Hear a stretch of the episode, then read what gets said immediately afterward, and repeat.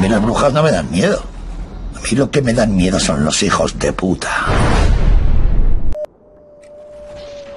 Desde el nido de Mosollo y Ratia, 97.5 de la FM, empieza el aquelarre feminista. Sorginkeria.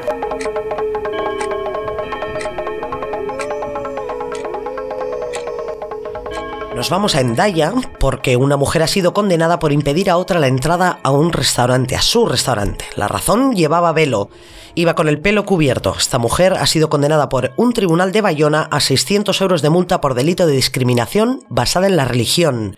Y aquí se nos vuelve a presentar el dilema del velo en las mujeres. Las opresiones que interpelan a otros agentes de la sociedad no se debaten. Están claras las opresiones, claras las luchas. Pero todo lo que a las opresiones contra las mujeres se refiere es un dilema a debatir en la sociedad, una opresión que se debate, se cuantifica, se analiza, se critica, se cuestiona. Bien, el hecho de que las mujeres vayamos con el cabello tapado es una opresión machista, una forma de control patriarcal hacia las mujeres con la religión como herramienta. Algo que por supuesto se cuestiona y se debate, sobre todo por parte de las personas que no tienen que llevar la cabeza cubierta libertad de expresión, religiosa, de elección. El debate está servido cuando usamos la palabra libertad para blanquear opresiones. El velo es un trapo más con el que ocultar nuestro cuerpo, nuestra identidad, nuestra fuerza. Entonces, ¿qué hacemos con las mujeres que lo llevan, incluso las que han elegido libremente, entre comillas, esa cadena patriarcal? ¿Qué hacemos con las mujeres que se niegan a ver a otras cubiertas e invisibilizadas por sus calles?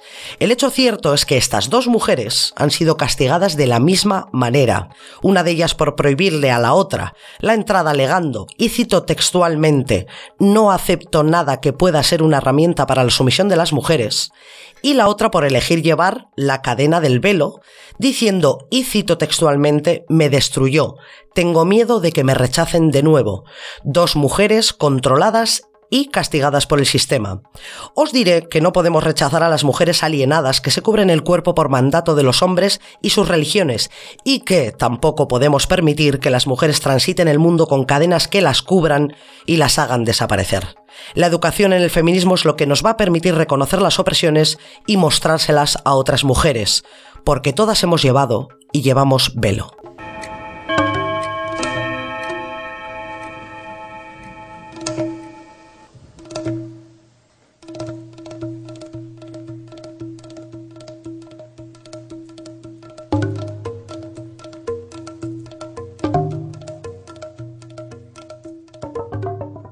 Caixo, compañera Ainara, Goiteandía, ¿qué tal estás? Caixo, compañera Libertad de Ganzo. Bueno, estrenamos diciembre. Por fin. Estrenamos diciembre trabajando gratis para los señores. Ay, ya me has amargado el día. ¿Cómo lo ves? ya sabes, desde noviembre, durante todo este mes, las mujeres trabajamos gratis en el Estado español. La brecha salarial, 45 días, los últimos 45 Qué días bien. del año que trabajamos gratis. Sí, Qué este es todo. nuestro fin de año, trabajar gratis para los hombres y para el sistema. Qué bien todo, ¿eh? Una maravilla, una maravilla. Mira, curiosa, curiosa presión la de la brecha salarial. ¿eh? Conozco yo a muy pocos obreros Vaya. que Hmm. ver. asuman que existe. O sea, porque esta conversación, bueno, pues, pues las mujeres la, la hemos tenido en, en bares, chocos, hogares. Sí. Me llama la atención mucho esta, esta frase que he oído ya demasiadas veces.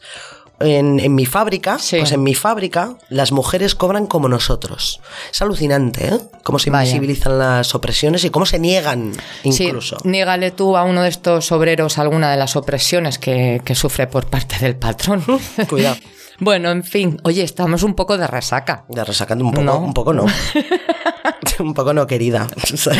Estamos de resaca total. Un poco bastante. Sí, sí, sí. Ayer estuvimos presentando el documental Casilda, el eco de, de otros pasos, Beste Pausu en Oyarchuna, y queremos agradecer desde aquí a, a todas las personas eh, que vinieron al Icateneo ayer viernes y, y que disfrutaron junto a nosotras este documental y, y de su director, de Juan Felipe. Sí, sí, la verdad es que tuvimos además eh, personajes ilustres, ¿eh? En el, Vaya. Personajes que documentaron el, el documental, valga Sí. la redundancia, historiadores. Sí, sí. Fue una sorpresa que no nos esperábamos y un poco de presión también sufrimos. Sí, un poco de nervios, sí. un poco de nervios, pero estamos de subidón. De- Sí. es, es una especie de sensación entre resaca y subidón. Sí, sí, sí. un poco raro, pero ha Bueno, molado mucho. Qué a gusto estuvimos. ¿Cuánto aprendimos? Sí. ¿Cuánto aprendimos? ¿Y qué bien lo pasamos? Bueno, luego nos, nos vas a hablar de, de Casilda, ¿no, compañera? Eso es, eso es. Luego os traeré un pedacito de, de la vida de esta mujer a la que tanto admiro y a la que todas tenemos que conocer. Oye, resaca elegante la que tenemos y cómo mola salir del claro del bosque y Vaya. ver caras, desvirtualizar personas. Eso es. transitar las calles con, con nuestros pasos, con nuestras botas, con nuestros tacones, Sí. porque a veces nosotras nos sentimos aquí un poco como peces en una pecera, ¿no? Aquí en el claro del Nunca bosque. mejor dicho. Sí.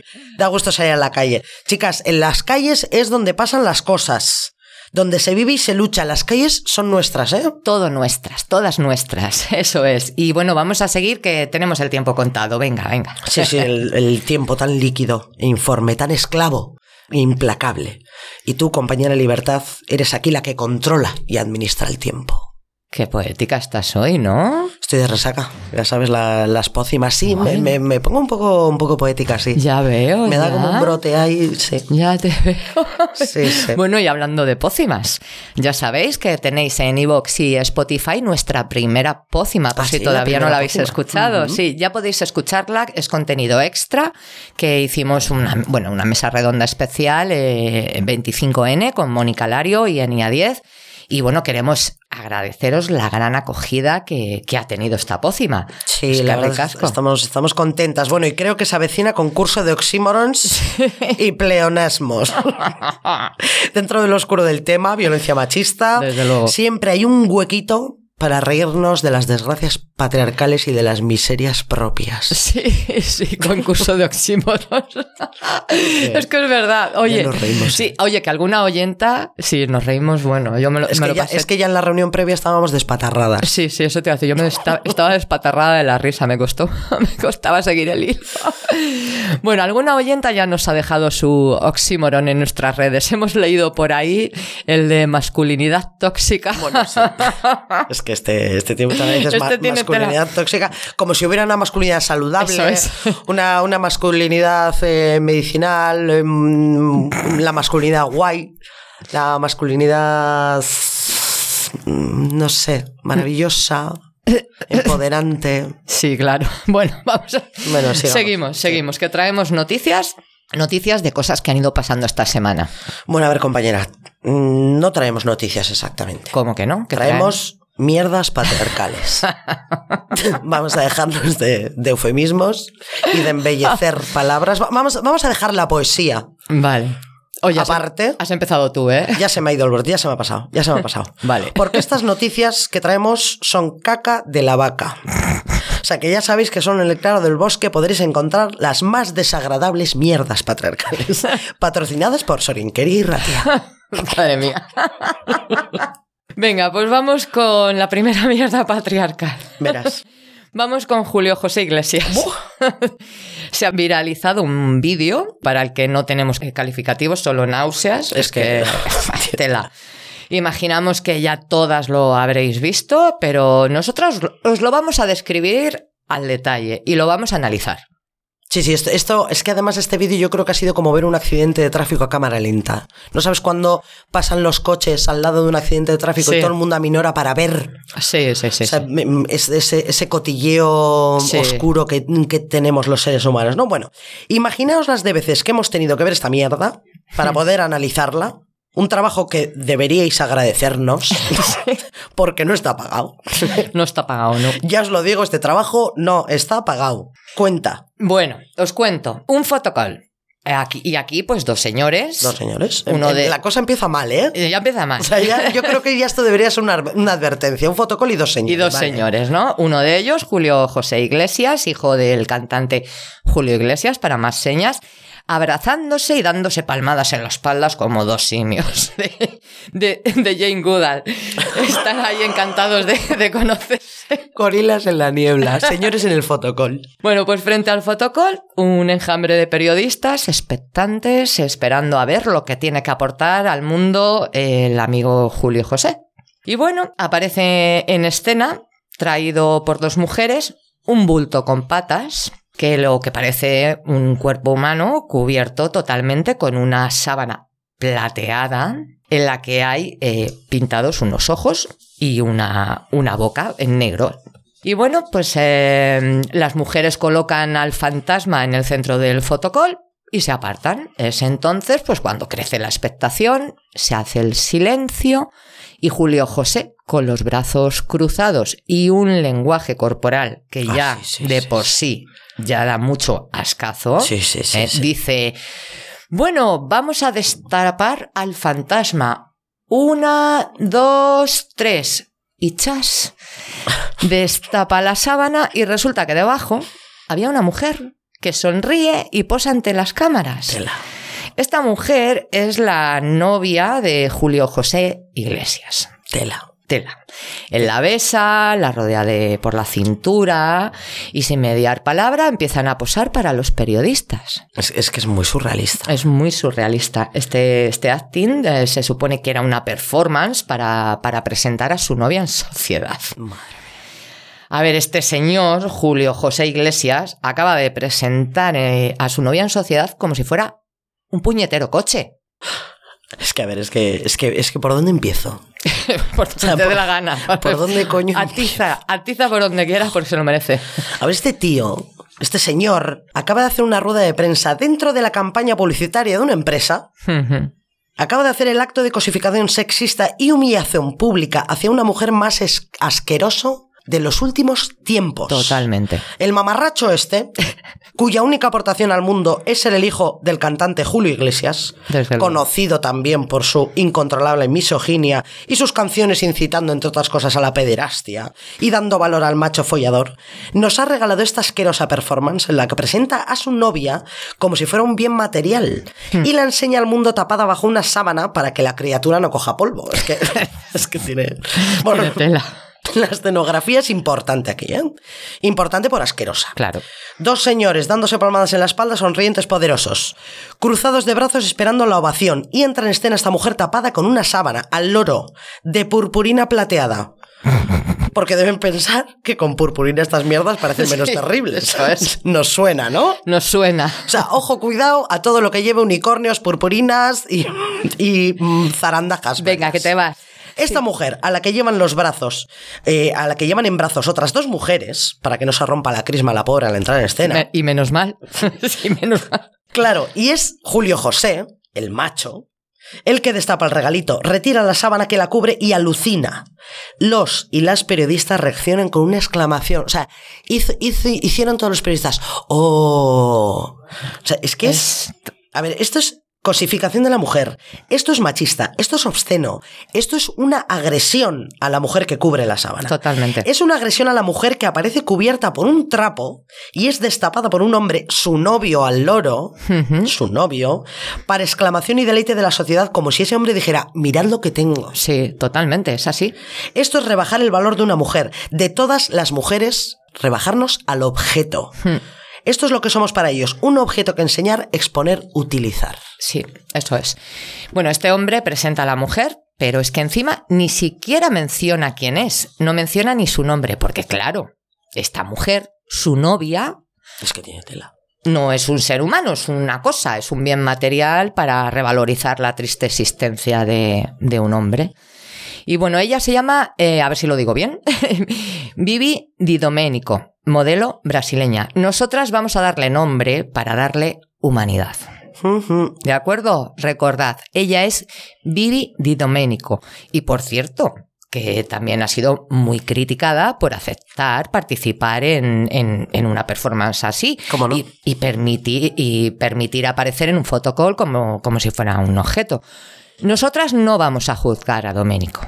No, porque es una víctima. Y porque donde hay que poner el foco es en el agresor, Julio José Iglesias en este caso. Y son las personas que exclaman con aprobación eh, el gesto de este hombre, el gesto tan bajo de, de mostrar a una mujer en sociedad como si fuera un coche caro. Es asqueroso. Sí, es que es lamentable, qué asco, qué asco más grande el que sentimos por esta performance y este hombre, que dicho sea de paso, Su misoginia le viene de cuna. Sí, sí. Que también, a ver, voy a justificar un poco a este angelito. Porque su misoginia le viene de cuna. Hijo del misógino Julio Iglesias y nieto del más misógino todavía, Julio Iglesias Puga, el doctor, ¿te acuerdas? Sí, que le llamaban el doctor Julio Sí. Iglesias Puga, que ya enseñaba eh, así a su última conquista, Rona. O sea, Joder, que le iba a hace pasar. mil años sí, sí, claro, es que tenemos, tenemos una edad. Bueno, a ver, este señor que era, que era más viejo que el hilo negro, pues, pues iba por, por las televisiones y los fotocoles enseñando a, a su mujer que tenía 40.000 años menos que él. Sí, sí. O sea, ¿os acordáis? Bueno, ¿qué podíamos esperar de los Iglesias? Ay. Es que además hasta el apellido dices, joder, Es que es que lo tenéis todo. Sí, sí, sí, sí. Bueno, y eh, espérate que ahora viene algo, no sé qué si es peor. ¿Qué podíamos esperar de un organismo institucional? Menos poca cosa. Bueno, vamos con la Junta. Oh, sí, vale. Vamos pues- con la pues- Junta pues de nada y menos. La Junta acaba de lanzar una campaña de concienciación contra el machismo y al loro porque no tiene desperdicio. La campaña del gobierno del PP de la Junta se llama Non debería pasar, pero pasa. Esta campaña consta de unos carteles en los que directamente se culpa a la víctima de ser violada. Ahí tienes. Sí, sí. Una campaña contra el machismo en la que se culpa a las mujeres. ¿Cómo ha vuelto a pasar? ¿Cómo puede ser eso? A ver, de una sutil manera que nosotras ya conocemos muy bien. Eh, que si, eh, pues así, ¿no? Eh, si sales de noche, si sales a hacer deporte en mallas, si no vigilas tu copa. Pues eso, vamos a señalar a la víctima y hacer desaparecer el victimario. Un clásico ya. Más viejo que el, que el hilo negro. En esta campaña podemos encontrar fotos de mujeres haciendo cosas. Cosas, cosas surrealistas que, hace, que hacemos las mujeres así de vez en cuando, de locurón, ¿no? Como beber, hacer deporte, eh, estar con un móvil en la mano mandan- mandando algún texto a alguien. Hmm. Y junto a estas fotos, textos que dicen, por ejemplo, una discoteca, una copa desatendida. ¿Qué sucede ahora? Ujú. Al oro. O esta otra. Envíanlle una foto íntima. Él está con seus amigos. ¿Qué sucede ahora? O esta que es... Esta es mi favorita. A ver. Una moza camiña soa de, de noite. Levas chaves na man. ¿Qué sucede ahora? Puede haber algo más asqueroso que culpar a una víctima de recibir una agresión por lo que estaba haciendo antes de, antes de recibirla. Una agresión que es debido a lo que estaba haciendo ella. Eso es. Esto es control de la libertad de movimientos, de toda la vida, señores de la Junta. ¿Y cuál es el mensaje real, el mensaje implícito de esta campaña? No salgas sola de casa, no salgas por la noche, no lleves mallas cuando hagas deporte, no dejes tu copa desatendida, no envíes fotos íntimas a nadie. Hmm. Pues voy a mandar un mensaje a los de la Junta. A ver. En castellano, porque el gallego me sale malamente. Muy malamente, lo he intentado, lo siento, compañeras galegas. Bueno, mensaje para la Junta. Miren, se hace así. Hacer carteles en los que aparezcan fotos de hombres y díganles. En una discoteca sientes la necesidad de drogar a una mujer para violarla. ¿Qué pasa ahora? O este otro. Te envía una foto íntima y tú quieres colgarla en internet y enseñársela a tus amigotes. ¿Qué pasa ahora? O esta otra. Ves a una mujer sola por la noche y tú y tus amiguitos decidís violarla, grabarlo y dejarla tirada en un callejón. ¿Qué pasa ahora? Pues que no debería pasar, pero pasa. Eso es. El foco, caballeros, siempre al agresor. Sí, así debería ser y así es en el resto de, de- de delitos, donde se controla y se reeduca al victimario. Tenemos que decir que las redes han ardido Sí, sí, sí, sí. sí. con esta Ha campaña, menos ha habido mal. respuesta. Y, e incluso el, el propio Ministerio de Igualdad la ha calificado como una campaña gravísima, nefasta y machista. Y se ha desvinculado de la campaña que, en la que aparece el logo de este ministerio. El BNG ha pedido la retirada de, de la campaña y hasta comisiones obreras ha protestado por ella. O sea, el presidente de la Junta, Alfonso Rueda, ha dicho que esta campaña llevaba tiempo funcionando hasta que el Ministerio de Igualdad la ha criticado para desviar la atención de la ley del solo sí es sí. Bueno, mira, por lo que sea, por lo que sea. Por lo que sea, como Lo- sea. Por lo que sea. Lo que está claro es que sea como sea, esta es una campaña para concienciar contra el machismo y que a su vez es asquerosamente machista. Eso es. Y señala a la víctima como provocadora de estas agresiones. Ahí es nada. Y como todo no van a ser mierdas patriarcales, Vaya, pues a que hemos venido. os traemos cultura feminista. ah, bueno, bueno. Un poquito de cultura feminista. Es más, os traemos una primicia. Una primicia de un grupo musical, que esto parece un poco Ahora tienes que poner más, voz más radiofónica. Sí, eh, una primicia de un grupo musical que se llama Lisboa. Lisboa con V. Vaya. Es el nombre del grupo y su primer single es Libre. Esto es primer- primicia total, ¿eh? Muy bien. Porque repito, su primer single y es una pasada que nos ha mandado su, su cantante. Bueno, ya de paso os contamos que en el siguiente caldero tendremos a su cantante, a la cantante de Lisboa, Mary, en nuestro claro del bosque. Ahí es nada. Ahí es nada, primicia total. Vamos a hacerle sitio en el parking ya. Vamos. Libre. Libre.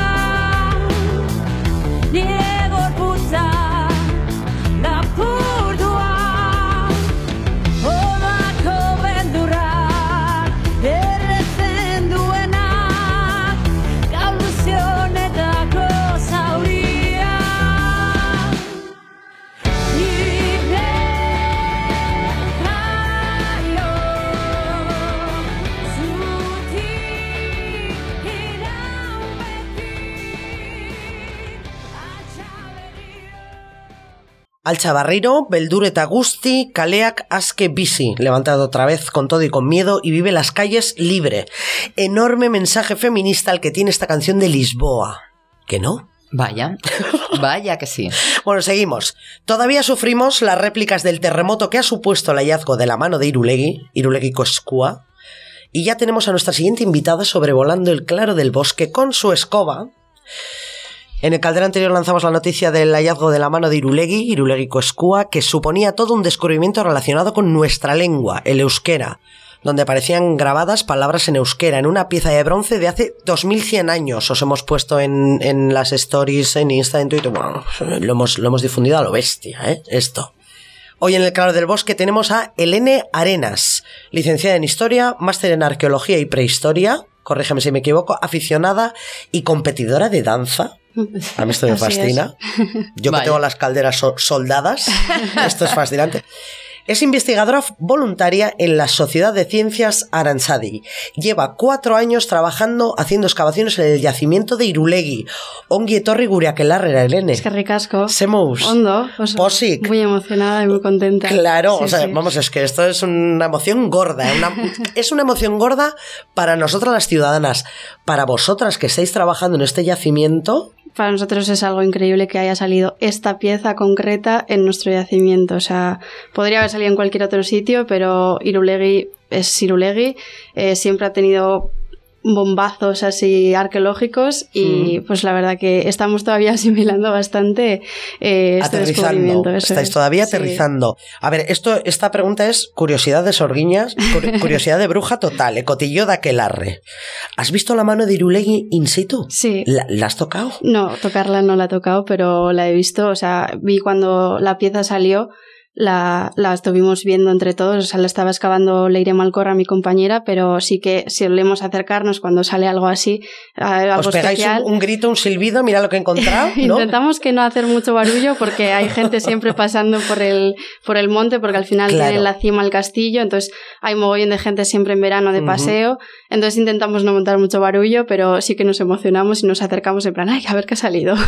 Una pieza de bronce. Una es pieza lo de que había salido. Sí. ¿Habéis encontrado más piezas de bronce? Eh, sí, o sea, Irulegui es un poblado que está eh, sobre todo eh, en el contexto de las guerras eh, sertorianas, entonces eh, fue un poblado que fue de- eh, destruido y hemos encontrado varias piezas que están relacionadas con, con la guerra, pero también de, de armamentos, Dome- o sea, de ah. algo doméstico también, y también pues piezas que se suelen llevar en el propio armamento, ya sean placas o, o cosas similares. Como especies de armaduras, ¿no? Sí, eso es. Bueno, tú trabajas como excavadora investigadora voluntaria para la Sociedad de Ciencias Aranzadi. ¿Cómo es esto? Pues llevo desde 2018-2019 trabajando como voluntaria. Yo estaba en la carrera y en segundo de carrera me llegó un correo de un profesor pues que nos informaba sobre distintas campañas que realizaba Aranzadi en verano y eran todas voluntarias y bueno, pues empecé a mirar cuáles me podrían cuadrar de fechas y demás y vi que la que me encajaba era Irulegui. Ujú. Y bueno, por primera vez pues dije, bueno, pues a nivel teórico la arqueología es algo que me gusta mucho, en clase lo dábamos mogollón y veía que, que me gustaba, ¿no? Entonces lo vi como una oportunidad también de decir, bueno, pues igual yendo este verano a excavar me doy cuenta de si me gusta la arqueología como Claro. para dedicarme a ello o simplemente es algo teórico que me gusta y, y ya, entonces lo tomé como pues de esa forma, ¿no? Eh, fui como voluntaria, Aranzadi cubre todos los gastos de alojamiento y manutención y dije, bueno, pues una forma de pasar el verano un poco así distinta y probando cosas nuevas y a ver si así también descubro qué es lo que quiero para mi futuro. Y has, des- bueno, has descubierto algo. O sea, es que bueno, el, Sí, el sí. descubrimiento ya es bestial, ¿no? Sí, Pero. ¿has descubierto algo personal? ¿Te gusta? Sí, eh, yo a día de hoy tengo muy muy claro que quiero dedicarme a la arqueología, o sea, de hecho el máster que he realizado ahora es de prehistoria y arqueología y tengo muy claro que quiero enfocar mi futuro a la investigación. Pues si, si has empezado con la mano de Irulegui al lado, bueno, que no encontrarás tampoco. Sí, sí, más suerte no podemos tener. Bueno, para los que no sepáis, Irulegui es un monte, ¿no, Elene? Sí. que está a pocos kilómetros de Iruña, de, de Pamplona. Nosotras hasta ahora conocíamos el castillo medieval, que, es, que es un poco lo que más al- alegrías ha dado y lo, y lo más visible, que es un castillo medio, medio derruido que hay en este yacimiento. Pero, ¿qué pasa con Irulegui? Porque parece que esta mano de, de bronce, bueno, antes no- nos, has, nos has desgranado ya un poco, se ha encontrado muy cerca del castillo, ¿no? Mm. Y la mano de Irulegui es de la época de bronce, o sea, un castillo medieval y al lado había un yacimiento de la época de bronce. ¿Qué pasa aquí arriba? Sí, o sea, en 2016, 2000, no, perdón, en 2006, 2007 se empezaron las excavaciones en el castillo y en el momento que empezaron a excavar eh, empezaron a, hacer una prospección eh, geofísica en toda la ladera del- de las inmediaciones del castillo y con esas eh, prospecciones geofísicas lo que se descubre es que debajo de toda esta tierra hay un poblado y se consigue datar este, estas, eh, bueno, los sedimentos que se recogen y se descubre que se trata de un poblado de la edad del bronce, de la edad del hierro y pues bueno, eh, al principio no hay ningún proyecto eh, hasta que se termina la excavación de la, del castillo, no, no empieza ningún proyecto de excavación de- del poblado, pero una vez que se terminan las excavaciones del castillo, en 2017-18 empiezan las excavaciones de, de este poblado. Entonces, Irulegui en este sentido está muy, o sea, es un sitio muy rico, ¿no? O sea, en cuanto a patrimonio, porque ya en un mismo sitio tenemos dos lugares muy emblemáticos arqueológicamente Claro. y que son muy importantes en la historia de, de Navarra. Por una parte está el castillo, que es medieval, que se, se construyó en el siglo XI, hasta que en el siglo XIV, si no me equivoco, se destruye. Y luego tenemos un poblado anterior a este castillo, Muy anterior. muy anterior. Porque ya estamos Sí. hablando del, del año primero antes de del año primero antes de Cristo. Sí, siglo, incluso algo ¿verdad? antes. Sí, tercer milenio antes de Cristo. A ver, este, este hallazgo ha sido un bombazo. Bueno, ya sabéis, nosotras estamos emocionadísimas de compañera libertad. Una pieza arqueológica que ha cambiado de un plumazo la historia de nuestro pueblo y de nuestra lengua. ¿Qué tiene esta pieza? Descríbenos un poco. Pues a Tú además que la has visto in situ. Es que, jo, Jo, eso, tiene que sí. ser, Jo. eso tiene que ser la hostia, ¿eh? Sí. Pues eh, se trata de una mano derecha, que se ha podido identificar que es una mano derecha porque tiene unas marcas de, de las uñas y en el extremo que está más cercano a la muñeca tiene un pequeño agujero y, y, bueno, se trata de una lámina de bronce muy fina y ya en el momento que, que empezamos a excavarla dedujimos que sería algo importante porque era una lámina muy muy fina y sí que los, eh, nos han salido materiales de bronce, pero no con, o sea, con tan poco grosor, ¿no? Entonces pudimos pensar que era algo importante. Al principio, pues empezamos a especular sobre qué podría ser, porque no teníamos muy claro, veíamos la forma de la qué mano. momento, ¿eh? Sí. Nosotros le vimos la forma de la mano y empezamos a pensar, joder, pues igual es parte de un casco, o puede que sea una mano, pero sin más, algo, algún adorno o algo, no sé. Entonces no teníamos muy claro. Y, y pues bueno, después de las de todo el proceso de, restauración y tal, pues ya las restauradoras y los epigrafistas y los filólogos eh, han podido sacar a la luz todo lo que a día de hoy sabemos. Pero bueno, es en el mismo eh, proceso de, de la restauración de la pieza cuando se descubre que esta mano contiene eh, cinco palabras, están escritas en vascónico, que tiene un total de 40 signos eh, y está distribuido en, en cuatro líneas, ¿no? Y bueno, el sistema gráfico que usa es de signario vascónico, que es un- una derivación del signario ibérico. Y lo que sabemos es que a nivel tipológi- tipológico y morfológico es una pieza muy novedosa, porque no se han encontrado piezas así, pero también a nivel de técnica de inscripción era una técnica muy, muy novedosa que no se ha podido hallar, porque primero se, se hace una em, se hace un esgrafiado, o sea, se marca eh, las letras eh, con, un, con una línea y después sobre esa línea hay un, eh, un punteado, que esto es muy novedoso. O sea, no, Sí, es que parece que está hecho como con punzón, eso ¿verdad? es. Eso sí. es. Primero está, eh, se hacen las líneas y después sobre ello le han hecho los puntos. Qué curioso. Sí. Y eso es muy novedoso. No sé si se ha llegado a encontrar algún otro, alguna otra pieza similar con este Claro, tipo es de que eso, eso te iba a preguntar. A ver, nosotras que no tenemos ni puñetera idea de arqueología, porque no, lo sabemos. tendrás tú. Bueno, es que, es que aunque no lo parezca, no lo sabemos todo. No, todo no lo sabemos.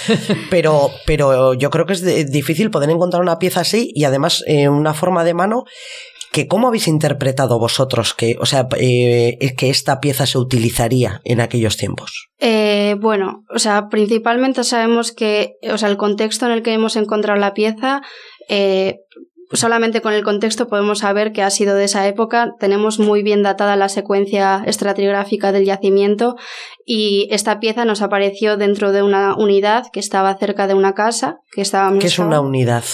Eh, nosotros eh, no excavamos a lo loco, o sea, no hacemos, venga, aquí hay tierra, vamos a. Aquí mismo. Eso es, no. Saca la pala. Tenemos como una metodología y en arqueología se utilizan eh, los niveles estratigráficos. Entonces, nosotros por cada sitio que estamos excavando, cada unidad corresponde o, a una, o bien a una cronología o bien a, un us- a una fase de uso de, de ese espacio. Entonces nosotros cuando estamos excavando tenemos muy mucha conciencia sobre ello. A, nada que cambie un poco el color de la tierra o el grano de la tierra sea algo más espeso o algo más fino, podemos pensar que se trata de otro tipo de uso del espacio o que se ha utilizado en Sí. otro tiempo.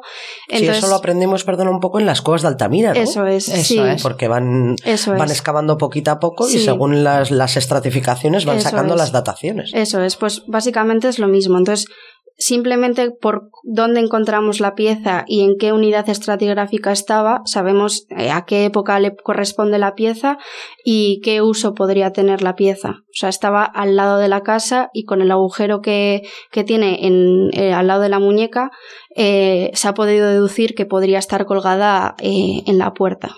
Sí, igual en el dintel de la puerta y, Sí. y vosotros habéis hecho una deducción que todavía esto- esta pieza está en estudio, ¿no? Sí, sí, sí. O sea, todavía aquí hay muchas cositas que sacar. Sí. O sea, ahora mismo la Sociedad de Ciencias ha sacado la puntita del hallazgo. Eso es. Pero todavía esto hay que estudiarlo y vosotros eh, habéis deducido que puede ser una, una pieza de- como de protección de la sí, casa, ¿no? a- como a día de hoy podemos llegar a utilizar, o se ha podido llegar a utilizar el Egusquilore, Ujú. podríamos pensar que tiene el mismo uso. O sea, no me parecería nada descabellado pensar que, que pudiese tratarse de algo similar. Sí, además estamos hablando de una época precristiana. Mm.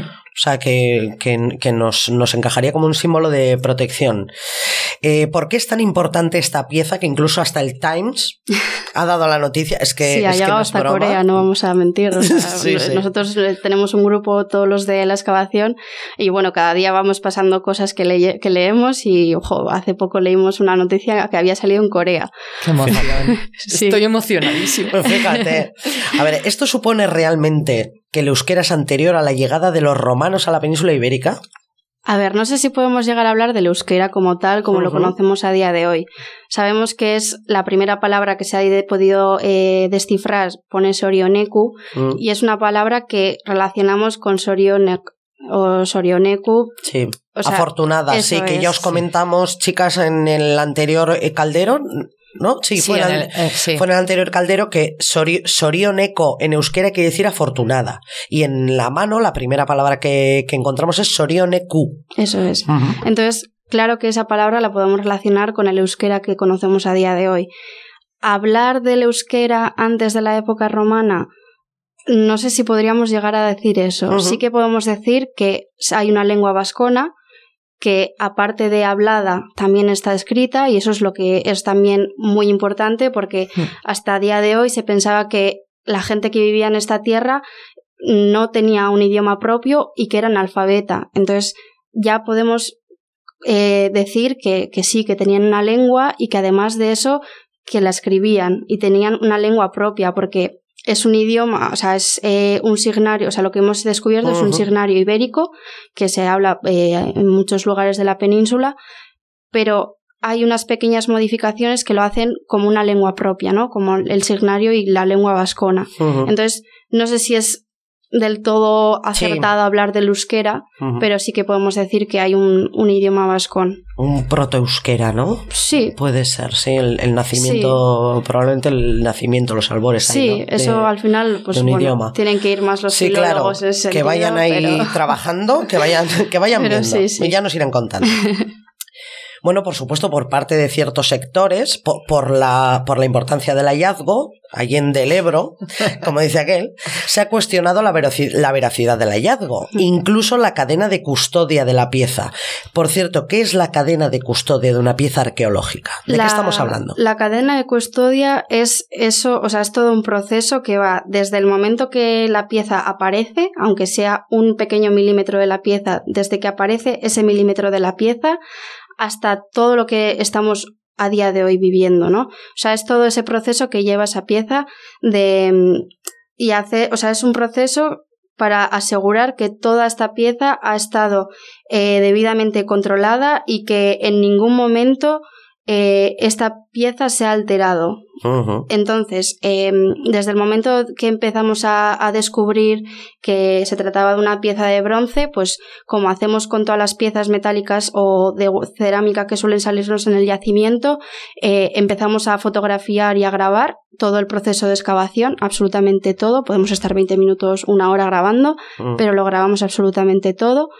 Y después esta pieza, la, la, como vimos que era muy fina y demás, la guardamos correctamente en un papel de burbuja y lo llevamos a- al depósito arqueológico del gobierno de Navarra, que es Cordovilla. Y allí eh, solo una, bueno, las restauradoras lo estuvieron eh, limpiando, restaurando. Eh, la pieza estuvo controlada en una sala controlada con una humedad y una temperatura que está eh, controlada para que no se altere. Eh, es la propia restauradora la que saca y mete la pieza y la guarda con llave.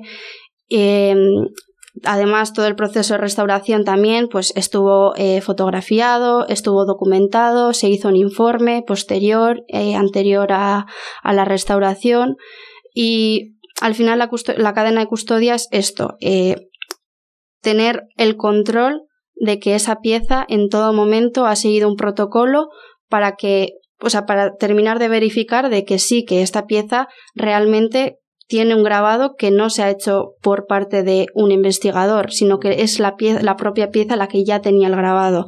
Además, hay una foto muy, muy bonita del proceso de restauración que pues es Carmen la que está restaurando, ¿no? Y aparece la pieza que parte ya está eh, restaurada y la otra parte contiene todavía la costra que tiene La he eh, visto. que, Mm. Sí. que está al cual como cuando Sí, sale como del tierra. yacimiento. Sí, bueno, Eso de- tú es. utilizas palabras técnicas, pero, pero Sí, sí, es tierra, es sí. tierra pegada a la, a la pieza. Eso es. A nosotros en el yacimiento nos salió así. Cuando vimos la mano no vimos ningún grabado porque estaba esa costra de Mm. tierra.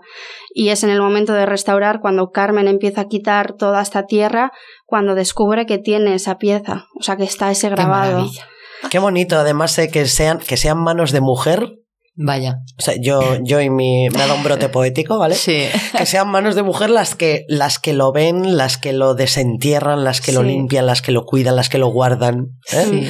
Bueno, eh, Aranzadi, la Sociedad de Ciencias Aranzadi, ha dicho que la cadena de custodia es incuestionable. Sí, o sea. Porque ha tenido que decirlo, porque, porque ha Sí. sido cuestionada. Sí, ha sido cuestionada y este tipo de, de hallazgos siempre traen controversia porque al final, pues bueno. no- Se politizan. Sí, es Sí. totalmente. Y en este caso no queríamos que esta pieza pudiese estar manipulada ni nada. Entonces, siempre hemos, o sea, siempre en el yacimiento, cada hallazgo que encontramos, seguimos el protocolo de grabar, guardarlo en una bolsa y cuando es una pieza que eh, requiere de restauración, llevarlo eh, seguido, nada más encontrarlo al, al depósito de Mm. arqueología y ahí ya se controla, se mantiene en una sala, se guarda todo. Entonces, nosotros siempre queremos que todo lo que hay- hay- encontramos, al final, si tú encuentras una pieza en un sitio cualquiera y, y lo guardas y no lo fotografías, Claro. pues pierde todo el interés que tiene la pieza. O sea, y luego aparte puede ser cuestionada por, por es. intereses eso es. Entonces, espurios. teníamos, o sea, siempre tenemos ese protocolo en mente de Mm. fotografiar y documentar todo muy bien, pero, pero bueno, la verdad que si no hubiésemos tenido un protocolo tan estricto, eh, esta pieza se podría haber llegado a Mm. cuestionar y a día de hoy no se puede cuestionar porque científicamente está muy bien trabajada, o sea, el trabajo que hay detrás ha sido eh, muy, muy delicado y muy excepcional. Y, y es que no podemos decir nada más sobre eso. Y luego es que aparte, eh, yo creo, las que, las que no conocéis eh, la Sociedad de Ciencias Aransadi, vuestro trabajo es incuestionable. Sí, sí. Desde el principio de la, Mm. de la creación de, de- de esta organización, o sea, vuestro trabajo es incuestionable, muy profesional Sí. Y, y muy enriquecedor para, para nuestra cultura, Sí, ¿no? Desde luego. Al final trabajamos con patrimonio que, que es de todos. O sea, nosotros trabajamos para descubrir nuestra historia y para devolvérselo a la sociedad, porque no somos cuatro personas que están excavando en una campa y luego el trabajo que se queda ahí se queda ahí, sino que todo lo que hacemos es por devolvérselo a la sociedad. Claro, es revertir a la sociedad, qué Mm. bonito. Bueno, aquí se ha desatado la locura, seguimos con la mano de Irulegui, estamos todas emocionadísimas con, con nuestra mano, porque yo creo que ya es nuestra, Sí. con el trabajazo, repito, de Aransadi, de personas como tú, Elene, que os dedicáis a que nuestro pasado no desaparezca en el olvido de los tiempos. ¿Esperamos más hallazgos? ¿Tú cómo lo ves? Saca la bola, la bola de cristal, ¿esperamos más cosas? ¿Crees que este yacimiento nos puede dar alguna que otra sorpresa? Sí, a ver, Iriulegui es un sitio que nunca ha decepcionado. O sea, hace ya dos años eh, salimos en prensa porque eh, hallamos el cuerpo de un perinatal de, que estaba datado en una fecha muy similar y ya salimos en prensa por este hallazgo. Y, y cuando estás trabajando allí, pues bueno, es muy guay y pues ahora mismo estamos excavando una vivienda, hemos empezado con la segunda vivienda, entonces si en esta primera vivienda ya hemos hecho dos hallazgos así de significantes, pues creo que podemos llegar a, a hallar muchos más. Lo que Se sí- te ilumina la cara, ¿eh? Sí, se me ilumina y a la vez me da un poco miedo porque cuando salen este tipo de cosas en prensa de, ah, se ha hallado metal en no sé dónde, pues nosotros como arqueólogos nos da mucho miedo porque eh, cada verano cuando dejamos el yacimiento lo tapamos muy bien, pero luego al año siguiente cuando volvemos, pues hay veces que nos encontramos agujeros en la campa de espoliadores o de gente furtiva que va al yacimiento con noticia de que hay metal, a robar el metal o, o a robar parte del patrimonio. Y claro, aparte que esto está eh, penado, o sea, es Cla- ilegal. Claro, es que esto- Claro. Esto, es, esto es un delito. A ver, Sí. a ver, aquí un, un poco de alarma. Sí, claro. Entonces, a nosotros como arqueólogos nos da mucho miedo cuando salen noticias tan así de metal, la baba, de decir, jo, a ver si ahora va a venir alguien y va a empezar a hacer agujeros a lo loco. Claro. Y claro, tú como expoliador, pues es muy guay, vas con el detector, papá, te pita aquí, hago un agujero y me llevo lo que encuentre. Pero claro, también como sociedad y como personas tenemos que tener una conciencia de arqueología, ¿no? Realmente Sí, una conciencia colectiva. eso, Eso es. es. Eso no es tuyo, Si es de todas. Y nosotros eh, cuando hacemos charlas en, los pue- en el pueblo y demás, siempre advertimos a los, a los vecinos, oye, si veis a alguien con un detector de metal, denunciadlo, porque se está Por robando, nos está robando el patrimonio, ¿no? Ojo, y hacemos nosotras desde aquí un llamamiento. Si, si vais a Irulegui, ahora, ahora en, en invierno que está, que está cerrado, y veis a personas así, si vais a llevar a vuestros kids, que es una excursión súper bonita, que es un sitio precioso. Es precioso, sí, sí. Sí. Y, y podéis ver el castillo tranquilamente y podéis pasear por ahí. Y, Y en primavera y en verano hay setas guau. por un tubo. Súper bonito. Sí, sí. Preciosa la cuenca de, de Pamplona de Iruña. Eh, por favor, avisad a las, a las autoridades de que hay una persona que está expoliando nuestro patrimonio. Mm. Eso es. Tal cual. Sí, porque al final esta gente lo que hace es pues robar de los yacimientos y luego venderlo. Venderlo a un Mm. En el mercado negro, ¿no? Sí, no sé a cuánto se venderá. La verdad que me da Sí. igual porque...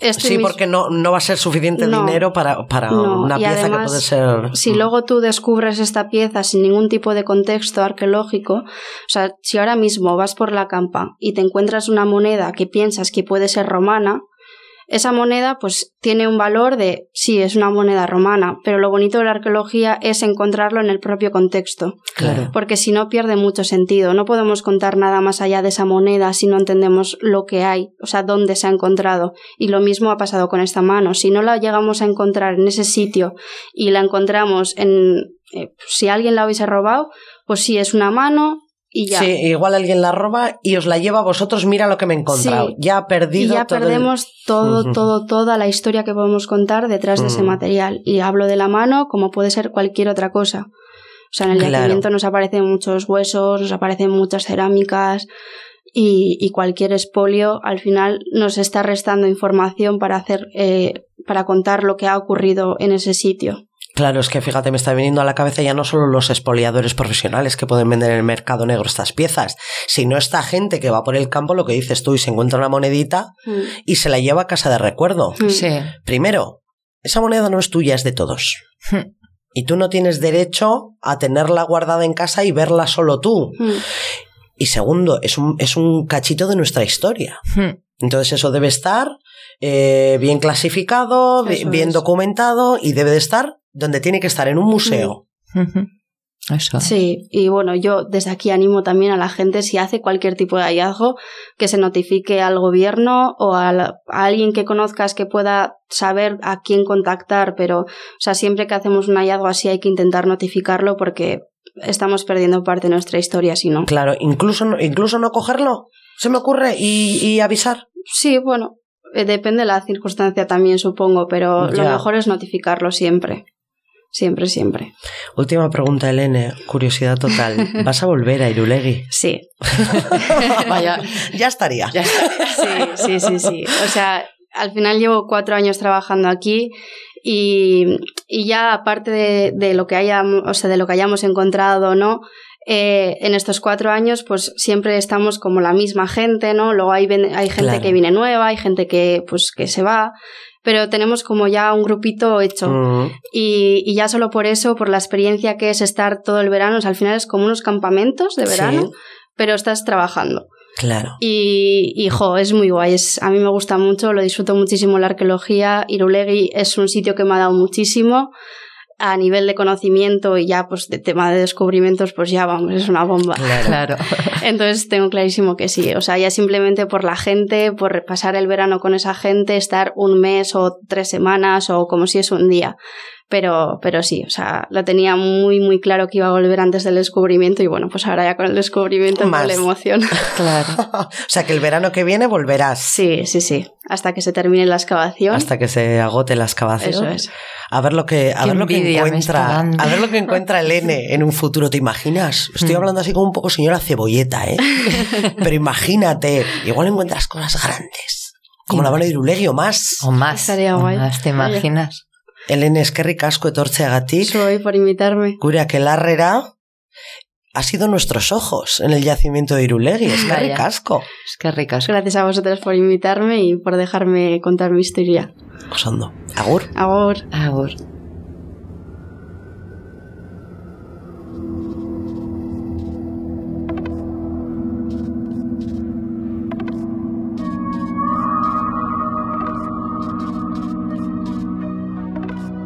Etzen da. Jende zenguratuta Dramaren erregeak Izkilariz bizitza Dena ondo doala. Ospatzeko beldurra Nere itxaron gelan. Ame txekan kazora. Esan zenidan, esan zenidan Ez dela posible horrela bizitzea. Esan zenidan, esan zenidan Acum mâinile ei pengeate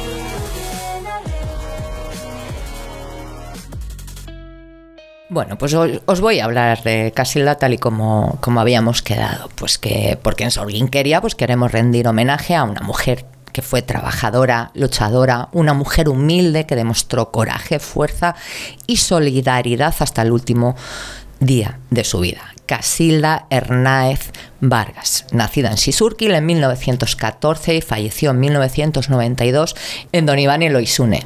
Casilda fue la chica del cesto, eh, aquella que repartía pasquines y transportaba armas o explosivos en su canasto. Era una adolescente y así la conocían en el barrio del Gros de Donostia. Hablamos de los años 30. En esta década, la revolución del 34 se estaba gestando. Las huelgas de mujeres en las fábricas eran apoyadas por las sindicalistas de mujeres libres. Impulsaron una lucha lejos del sufragismo y cosas tan serias. Mujeres humildes que se ponían en huelga para dejar de ser esclavas. Eran la mano de obra más barata y empezaban a estar hartas. Ahí estaba Casilda en su adolescencia, militando en primera línea. Durante la huelga de la fábrica de corchos, las sindicalistas realizaron diferentes acciones. Se les fue un poco de las manos y por la fuerza algunas acabaron detenidas, entre ellas Casilda. Cuando fue puesta en libertad, eh, su madre le dijo, muy bien, hija, muy bien, has hecho muy bien. La mujer se sentía orgullosa, siempre lo estuvo. Y su hija siempre estaba en primera línea, luchando por los derechos de las vecinas. Cualquier madre lo estaría. Llegó 1934 y nuestra chica, casi, repartía comidas con su cesto, de aquí para allá, y cruzaba los puntos neurálgicos de las zonas obreras de Donostia. Otras veces llevaba herramientas o lo que fuere. Ella siempre estaba dispuesta a ayudar. Y estalló la Revolución de Octubre. Fue detenida y le cayeron 29 años por llevar pasquines en su cesto y explosivos. Estuvo dos años en la cárcel durante el proceso judicial hasta ser sentenciada. Recuerda su estancia en el fuerte de Guadalupe, una pri- prisión militar y de hombres. Todo el pueblo la despidió en la estación como si fuera una heroína. Liberada en 1936, no, ya no hubo un recibimiento festivo, el horno no estaba para bollos. Enseguida volvió a las andadas de la CNT y conoció a Félix, el que fue su compañero el resto de su vida, Félix Liquiniano. La sublevación militar del movimiento nacional estalló y llegó el momento de echarse fusil al hombro. Y ahí va Casilda. Adquirir armas para enfrentarse a ellos era la prioridad absoluta. Las batallas se sucedían en todo Guipúzcoa. Los fascistas navarros avanzaban y ahí estaba la CNT luchando junto al Partido Nacionalista Vasco para avanzar y desplazarse a las peñas de Haya. Allí los combates fueron estremecedores. Fue donde por primera vez conoció a otras compañeras milicianas. Los compañeros se sorprendían al verlas fusil al hombro y en primera línea de batalla, porque no solo cocinaban, hacían todo lo que era necesario en el frente. Eran pocas mujeres, ya que los requetés se habían cebado con ellas al caer prisioneras al pe- perder esta posición estratégica. Y bueno, tras la pérdida en las peñas de Haya, se dirigieron hacia Irún, que fue cuando sucedió el famoso incendio, y la ciudad ya estaba tomada por las tropas de requetés, italianos y legionarios. Eh, fusilaban sin contemplaciones a cualquier persona que se les antojaba, tuviesen algo de socialistas o no. Tuvieron que, que huir a Ondarribia. Y bueno, era la única manera que tenían de llegar a Endaya desde, desde la playa. La llegada a Francia fue desoladora. Su objetivo era ayudar a, las personas que habían cruzado la frontera, familias enteras que habían salido con lo opuesto de sus casas. Y bueno, dejando atrás la catástrofe de Iparralde, viajaron en tren a Puigcerdá y, y bueno, allí la esperanza se recuperaba al ser recibidos con pancartas de apoyo. El viaje terminaría finalmente en Barcelona y bueno, pasaron unos días hasta que por fin pudieron ir al frente de Aragón. En ese frente las mujeres estaban categorizadas de segunda o tercera. A veces se les permitía cocinar y otras intervenir en combate. Era una época en la que estas mujeres empezaban a tener otra personalidad empezaban a dejar caer que ya no eran mujeres objeto, eran combatientes, no mujeres. Y bueno, de ahí intentaron llegar a Zaragoza, pero no, lo- no lograron entrar. Fue la primera vez que Casilda sintió que estaban perdiendo fuerzas, que, que su revolución empezaba a decaer. Los comunistas empezaron a organizar con mano de hierro, pero aquello fue un fracaso, popularmente conocido. El apoyo se iba desvaneciendo y bueno, ese afán de dirigir y coordinar eh, todo, pues, pues echó a perder aquello. Casilda criticaba duramente a los comunistas de entonces. Para ella fueron una decepción. Sus artimañas para tener el poder dentro del frente no fueron muy limpias. Casilda perdió a muchos amigos, unos muertos, otros desaparecidos y otros pues que cayeron muy bajo. Aquí pasa página y se va a Barcelona, a la retaguardia, y se fue a la Casa Grande de la CNT FAI.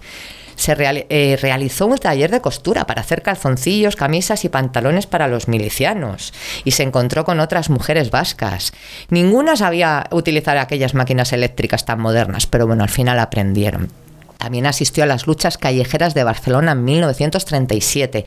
Intentaron enfrentarse en la Casa de Piedra, pero era una lucha perdida. La desigualdad en el armamento de unos y otros era escandalosa y los compañeros iban cayendo delante de sus ojos ametrallados. Y decía Casilda, las retiradas no dejan tiempo para las reflexiones, ya estaban pasadas de moda. La realidad se imponía por esas carreteras y por esos montes escapando a las tenazas del enemigo. Y así llegué al final de la guerra. Casilda nunca dejó de luchar, nunca quiso destacar, siempre tímida a la sombra del que fue su compañero de vida, pero nadie puede borrar sus pasos y su implicación en la guerra. Este resumen que os he hecho es un extracto de- del libro Casi la miliciana de la editorial Chertoa, Historia de un sentimiento, escrito por Luis eh, Jiménez de Averasturi.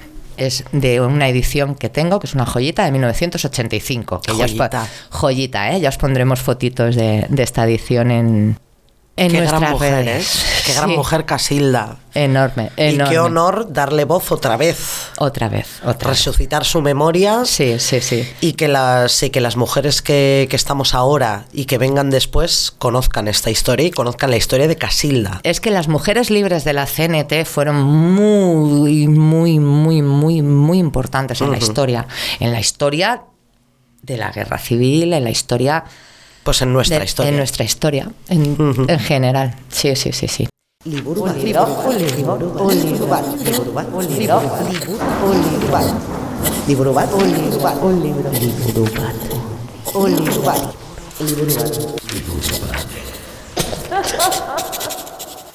Liburu bat un libro, una nueva sección de Enia 10, Kaixo Enia, Onguietorri a la Quelarre, al Claro del Bosque una vez más. ¿Qué tal estás?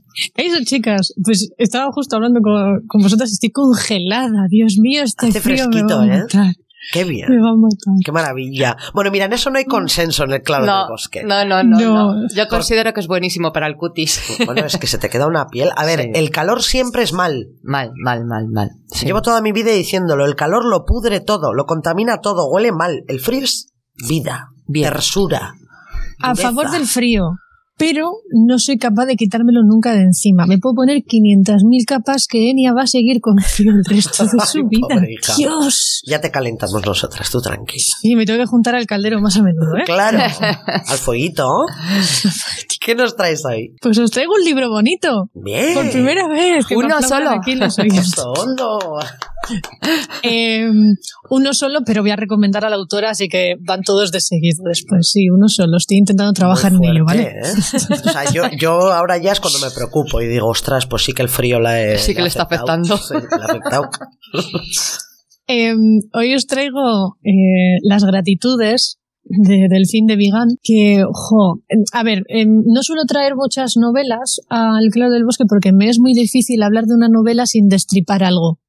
Ujú. Eh, igual que cuando hablas de una peli, es muy complicado. Me es más fácil hablar de un ensayo, que al final no destripas nada, que no hay una historia, un final, un, que es más un, un documental y es mucho más sencillo hablar de él. Y las novelas me cuesta más por, por ese punto de, oh Dios mío, estaré contando de más, estaré haciendo como la sinopsis que yo tanto odio. Sí. Eh, ¿Estaré haciendo spoiler? Sí, sí. jo. Eh, entonces, pues bueno, me, me cuesta más por ese, por ese lado, ¿eh? no, no porque no las lea o no las disfrute. En este caso, no hay spoiler del libro. Sabemos que la protagonista, Mika, va a morir desde la primera línea del libro. Claro, yo, jo, yo estaba pensando, pues toma pedazo de spoiler, pero claro. Ya, eh, entonces no. O sea, sabemos desde la primera línea, tanto de la sinopsis, estas odiosas, como de la primera frase de- del libro, que la protagonista en este caso muere. Vale. ¿Vale? Entonces, eh, vamos a ir acompañando los últimos meses de vida de esta señora, que está, eh, no sabemos muy bien la edad, pero sí que la ubicamos en una edad bastante, bastante avanzada. Y, y al principio hablaba de tercera edad, yo de la importancia de hablar de la tercera edad, de las mujeres en la tercera edad, pero justo en el libro eh, reivindican que por favor la llamen vieja. Hmm. Porque no hablamos de la primera edad, ni de la mediana edad, ni de... No, hablamos de juventud, hablamos de, de niños pequeños o de niñas. Eh, y ella dice que ella es vieja y que no pasa nada. Y me hace mucha gracia porque aquí hay un, un tal de, de jubilados en un barrio que se reivindican como viejos. Sí. Claro, Que desde fíjate. aquí les mando un, un saludo a mis viejos de Rontegui, que siempre me tienen muy en cuenta. Entonces, hablan de, de los viejos, entonces vamos a reivindicar también la figura de, de las mayores y de, la, y de las viejas. Claro, Y me claro. lío del tema. Sí, sí. Si es que no, no puedo. Yo lo intento, de verdad. ¿eh? Tienes carcha Eh, en el cerebro. Es que ¿cuántos, ¿cuántos meses han pasado desde la última vez? O sea, ¿qué ha pasado en todo Desde el último tiempo? frío, pues por lo menos ha pasado un año. O sea, No del frío, digo Ah, del último caldero, de la última pócima. ¿qué- ¿Cuánto tiempo? Pues una semana. Una semana. Para mí han pasado 35 meses. ¿Qué ha Ay, pasado? hija. Entonces, bueno, sigo el libro. Vamos a ello. Dale. Céntrate. Em, entonces, acompañamos a, a Mika, a nuestra protagonista, eso, en sus últimos meses de vida, de la mano de mm, Marie, que es su, una mujer relativamente joven, que mm, era su vecina y que Mika cuidó en su infancia, que ya descubriremos por qué. Y de la mano de Jerome, que es su logopeda cuando Mika deja su domicilio por ya no poder vivir sola y como no tiene ningún familiar y acaba en una residencia. Es un libro que, mm, pese a que sabes dónde vas a llegar, no sabes lo bonito que puede llegar a ser el camino. Eh, me parece precioso cómo está contado por las dos partes, precioso la importancia que le dan eh, a la vida de esta mujer que fue eh, redactora y editora en, una, en un periódico de renombre. Me, me parece eh, precioso hasta el punto de que casi tengo serias dudas de que sea una historia real de lo muchísimo que te metes dentro de, de la historia. Sí, que igual crees que está un poco edulcorada, ¿no? Porque yo la tengo, o sea, yo casi que la pongo cara a esa señora. Ya, ya. Si sois de esas personas que lloran con los libros o son de lágrima fácil, Totalmente. os aseguro que vais a llorar eh, de bonito. En Vale. este caso es llorar de bonito. Eh, vais a llorar con el final. A, a mí, a mí es una cosa que me cuesta mucho y me decían las clientas que no paraban de llorar con este libro. Cuando llegas al final entiendes el, el por qué. Eh, y además te tiene como un... No sé cómo, cómo explicarlo. Es un deje positivo que te hace querer regalar este libro a todas las personas queridas. Claro, O sea, para te- contagiar ese positivismo, ¿no? y, pa- y para darle las gracias a todas las personas que tengas cerca. Ya que me metí al principio con la sinopsis, creo que no es la mejor de todas, porque hablan también de mm, una búsqueda que hace Mika, la protagonista. Creo que no es relevante en, en la historia, por lo menos eh, la primera mitad del libro, y parece que el libro va a ir de, de otra cosa. Soy un poco crítica con esas cosillas. Eh, ¿Por qué traigo esto aquí? A, a un caldero feminista, porque me parece súper importante, aparte de la voz de, del fin de Vigan, que me parece brillante las cosas que cuenta. El año pasado leí, pasado, pues si, si del último caldero aquí han pasado 35 meses, igual ha sido hace 8 años cuando leí el libro. Eh, Nada se opone a la noche. Eso es un libro autobiográfico durísimo, durísimo por todo lo que ha soportado eh, la autora, pero eh, narrado que, que esta mujer escribe como Los Ángeles. Y luego también he leído Días sin hambre, de cuando ella estuvo ingresada en un hospital, en un hospital eh, psiquiátrico por temas de anorexia. Del fin de Vigan. Del fin de vegan, eso es. Entonces, eh, me parece, me apetecía mucho eh, que la gente descubriese a esta autora si es que no la conocían. Y mm, me gusta mucho cómo miran los personajes de este libro a la, a la personaje principal, a Mika, cómo son conscientes de la importancia que tuvo y cómo la- el paso de los años eh, va avanzando en ella. No quiero... Es que es muy complicado hablar de una novela. Destripar los libros. Entonces, pues bueno, lo voy a dejar ahí, pero nada, es un libro cortísimo, 164 páginas, está mm, editado en anagrama, o sea que es súper, súper, súper sencillo de, de encontrar en cualquier parte y son 164 páginas en capítulos muy cortos, eh, en un formato con letra muy grande, muy amable, que por suerte es tanto, tanto diálogo que casi en una tarde em, con tiempo, de esas que no, no tenemos muchas veces, Una pero te lo bonita. puedes, sí, te lo puedes leer tranquilamente y luego decidir a quién se lo vas a regalar porque yo creo que es de eso. Y ya, no sé si, lo mismo de siempre, no sé si me voy de, de tiempo. O sea, que estamos Eh, hablando. Eh, repítenos el título del libro. Las gratitudes. Las gratitudes. Es que es precioso. esta- Sí, Sí, es que sí. eso es, hasta el título es, es, es muy bonito. O sea, es un, es un libro para regalar bonito sobre, Sí. sobre el, el último transitar de una mujer, de una mujer vieja, hemos dicho. Una mujer vieja, eso es. Además, tiene toques mm, de, no voy a decir humor, pero eh, la protagonista Mika tiene afasia, que va perdiendo palabras, que no encuentra las palabras adecuadas, entonces va cambiando Va palabras y sustituyendo además va- palabras, ¿no? Sí, eh, de manera como muy cómica sin quererlo. Entonces, Sí. mientras te está contando algo horrible, casi que te sale una sonrisa por lo graciosa que, que es ella y luego también por su forma, su forma de ser. No sé, ya me contaréis. Yo necesito eh, que me den feedback, Feedback. las chicas que nos están Feedback. escuchando. Sí, sí, sí, sí. Las, las mujeres que nos estéis escuchando, si, si leéis, bueno, las gratitudes y cualquier otro libro que, Hmm. que nos traiga claro. Enia. Hmm. O sea, necesitamos vuestro feedback y, y más que nada, lo importante que es, pues eso, que la gente nos dé su parecer y nos diga, Claro. oye, mira, pues a mí este libro no me ha gustado, pues a mí este me ha gustado. es. O incluso recomendadnos temáticas. Eso es, también. Porque Por nosotros aquí eh, decidimos las temáticas en, en reuniones, pero igual es- Sí. se nos escapan muchas temáticas interesantes que a mí, por Mm. cierto, cuando mencionaste este libro me pareció una temática interesantísima que nunca hemos tocado en el claro del Hay que bosque, que es la vejez en las mujeres. Hmm. Las mujeres eh, viejas, como, como dices tú, que, que hay que Sí. reivindicar, las mujeres viejas, y ese, y, y ese último camino que, que recorremos hasta morir. Y además, Sí. y además, fíjate, en este libro, si se, si se enseña con una visión amable, que es así Claro. como hay que enseñar la muerte, Eso es, eso es. pues, pues a mí me parece maravilloso. Me parece incluso un, un acto de reivindicación Hmm. muy necesario, ¿eh? Sí. Reivindicar la vejez Sí, y reivindicar la muerte como un acto natural eso es. y que no tiene por qué ser traumático. Habrá que preparar un caldero. Mm. Hmm. Habrá que. También quiero avisar de que quien se lea este libro no lo devore. Eh, es muy fácil devorarlo, igual que hablábamos en la pócima del de Brigitte, es muy fácil leerlo rápido. Pero yo tomaría este libro con calma porque hay muchas cosas escondidas eh, dentro de eh, el libro. Hay una frase, por ejemplo, que dice que me parece brutal, que mm, comenta que ha tenido que vender su piso para pagar la residencia donde va a morir. Y claro, Claro. eso está hablando de, de una precariedad económica brutal Porque no tiene a nadie eh, que le pueda cuidar en casa, no tiene alternativas, no tiene... Y me parecen que son frases chiquitinas que si te lo lees muy rápido te pueden pasar por alto. Mm. O igual incluso es un libro de leer dos veces, ¿no? También. Buah, sí, sí, sí. Y de llorarlo dos veces. Cada, vez, cada vez que lo lees lloras. Bueno, pero si lloras de bonito, eso es un bien Es, es de bonito, ¿eh? sí, sí. Eso es llorar, llorar de bonito es llorar bien. Si no es de dolor, no es de sufrimiento, Mm. no, es, es, es un llorar con una sonrisa.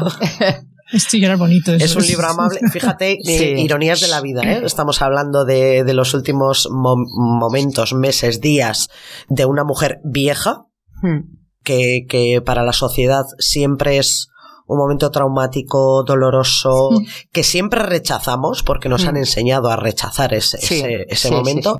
Y en cambio nos estás presentando un libro bonito de leer, amable, que nos va a sacar una sonrisa y que incluso nos va a hacer llorar de, de bonito, repito. O sea, es que estoy venga a decir yo también bonito, me has contagiado el bonito. El- Pues, si no digo bonito, digo maravillo- maravilloso, si no ameno. Me repito yo también como loco, ¿eh? O sea que- Bueno, pues mira, para eso está el leer, Eso es. para enriquecer el, el léxico. Eso es. Es muy complicado, a mí me resulta muy complicado, y eso que eh, grabo con vosotras todos los meses, me resulta complicadísimo describir un libro, describir las sensaciones que te genera un libro. Claro. Yo me he leído esto, mm, no he llorado, pero me he notado como con congoja, y no puedo... mm, ¿Cómo, cómo describes eso? Claro. Claro. y lo pones con palabras y dices, pues voy a hacer una crítica, una reseña, es muy difícil eh, hablar de, de las sensaciones de un libro. Me es más fácil decir, pues mira, estructura tal, pero es mucho más aburrido. Sí, claro, te- se te hace más fácil lo técnico, Hmm. que es, que es lo más frío, Claro. lo que menos alma tiene, que describir el, el corazón de un libro. Lo técnico lo puedes leer en cualquier parte y no... Mm. Y aún así, y aún así qué bien lo hace, Senia. Es que, Desde es, luego. que es el colmo. Qué difícil se me hace, qué mal. Y, y aún así lo hace súper Sí, bien. lo hace de maravilla. Sí, sí. Ay, Dios, nos acaba el me tiempo, intentando Enya. comprar. Las gratitudes del fin de Vigan, de editorial Anagrama. Sí, Nos la apuntamos. Sí, tengo que pasar por la libre a ver si Mm. hago acopio de libros y paso por allí. Mira, ahora que ya estamos en diciembre, Hmm. apuntad esto a quien queráis bien Mm, para regalárselo. Eso es. En Olentero. mm, O cuando es de la gana. Hay, hay un montón de libros que voy recomendando a lo largo de los calderos. que Hay algunos pues que dices, bueno, pues ya me lo leeré, ya no sé qué, ya tal. Este es uno de los que hay que leer sí o sí.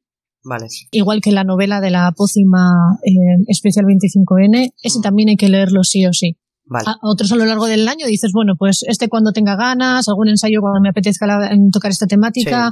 Hay otros que, que casi mm, recomendación obligatoria de la librera. De la librera del mal. Novela. Qué bien, novela, Qué por bien, fin. qué A mí me bien. gustan mucho las novelas. Sí, a mí también. Me gustan muchísimo. Me abstraigo mucho. Eso es, porque Sí. te- son las que te co- consigues desconectar. Eso es. Porque te metes dentro. te- Son las de leer con una Sí. pócima en la mano, Sí, sí, sí, sí, sí. despatarrada en el sofá. Sí, sí, sí, sí. Maravilla. Maravilla. Enia, es que ricasco. Un por- como por- siempre, por ya este sabéis. regalo. Eh, y uno, ¿eh? Eh, O sea, Vaya, vaya. yo estoy un poco preocupada. Sí. Necesito un, un, un pin, una chapa, un gomet verde, algo. O, o igual, o igual un- un- una, una psicóloga, una psiquiatra también. Porque esto, no sé yo. Creo que es un poco preocupante. Bueno, en el siguiente, en el siguiente libro un libro ya veremos. Ya veremos qué pasa. Porque igual en vez de 20 caen 40. Eso es, eso es. Me gustaría decirle a los oyentes que si les ha gustado el formato de poner un trocito de texto en, del libro. En Eh, redes, yo- ¿no? En, en nuestra es, cuenta en de Insta. redes sociales, eh, sí que estaría. Yo tengo bastantes trocitos cogidos, por lo menos para que se hagan una idea de cómo es. Que si les gusta ese formato, yo les pongo un trocito en, en el texto de la Qué publicación. bien. Vale, A nosotros nos gusta. Nos encanta. Sí, Es que le da como más empaque. Sí, así más que, fácil. así que yo creo que va a ser ya una, una costumbre en, en las redes del Claro del Bosque. Lo pidan o no. es que Lo vais a ricasco, tener. Enia. Vale. Hasta el siguiente programa. Agur. Agur. Y bueno, se nos ha acabado el tiempo, compañera, ¿no? Pues, pues se nos ha acabado ya. Vale, ¿No? venga. ¿Vas apagando el fuego del caldero? Voy. Bueno, vamos a mandarle un abrazo a Irati. Ir a ti. Vale. Vale. que sabemos que nos estás escuchando, Irati. Un abrazo muy fuerte. Muy chubat. Y bueno, ya sabéis, os recordamos que tenéis todos nuestros calderos y pócimas en nuestras cuentas de Spotify e iVoox y que podéis seguirnos en nuestros perfiles de Twitter e Instagram. Sorguiñac, Meigas, Bruxas, Brujas, Agur. Agur.